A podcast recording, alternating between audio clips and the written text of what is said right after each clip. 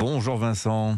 Bonjour Dimitri, bonjour à tous. L'édito international sur Europe 1. Vincent, faut-il, comme le veulent une partie des Européens de l'Est, exclure les athlètes russes des Jeux Olympiques? Ah, le beau débat, surtout comme on les aime, hein, comme on les aime à l'arrière. hein. D'un côté les Munichois, de l'autre les va en guerre, et tous se donnent le beau rôle sans courir aucun risque. Alors l'affaire a commencé mercredi dernier, quand le comité international olympique a expliqué ce qu'il voulait faire avec les Russes et les Biélorusses. Ils sont interdits de compétition depuis un an. On ne supporte plus d'entendre leurs hymnes, de voir leurs drapeaux et leurs apparatchiks. La FIFA les a éjectés du Qatar. La finale de la Ligue des Champions qui devait se jouer à Saint-Pétersbourg s'est finalement a été délocalisée au Stade de France.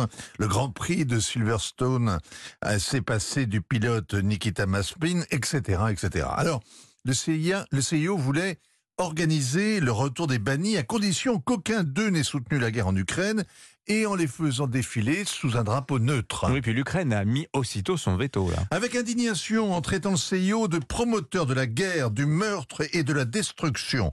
Euh, le CIO s'en est offusqué, mais à voix basse, parce que les Ukrainiens sont des victimes, ce qui leur donne à peu près tous les droits, notamment celui d'exagérer. Le problème, c'est que les Polonais et les Baltes aussi font du zèle. Ils sont en croisade.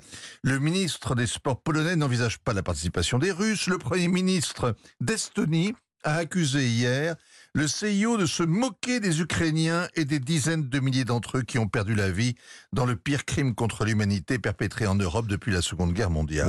Évidemment, les voisins lettons et lituaniens vont renchérir. Depuis un an, il y a une sorte d'émulation comme ça euh, entre les Baltes. Et on le voit d'ailleurs euh, aussi sur le front diplomatique. La Lituanie avait été la première à expulser l'ambassadeur de Russie. Il a été prié de quitter Vilnius euh, dès le printemps, dès le mois d'avril, Mhm. après les massacres de Butcha. Et l'Estonie en a fait autant cette semaine. Et hier soir, la Lettonie s'est alignée. Et les voilà qu'ils exhortent le reste de l'Europe à, faire comme eux, à en faire autant. Hein. Selon le chef de la diplomatie lituanienne, un ambassadeur de Russie ne sert à rien dans une capitale européenne. C'est une institution de propagande dissimulant des crimes de guerre et faisant la promotion d'un agenda génocidaire. Alors, un ministre des Affaires étrangères euh, qui juge superflu les ambassadeurs, c'est bizarre comme un, boucher qui serait végétarien. Mais après tout, il y a eu des universités l'an dernier pour censurer Dostoïevski, des orchestres philharmoniques pour refuser de jouer Prokofiev, comme si être russe était une faute, même être un russe mort.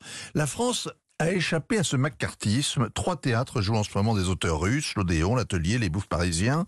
Mais expulser les ambassadeurs après avoir saqué les oligarques, les artistes, les sportifs, ça va de pair avec euh, la surenchère militaire qui repousse toujours plus loin les lignes rouges.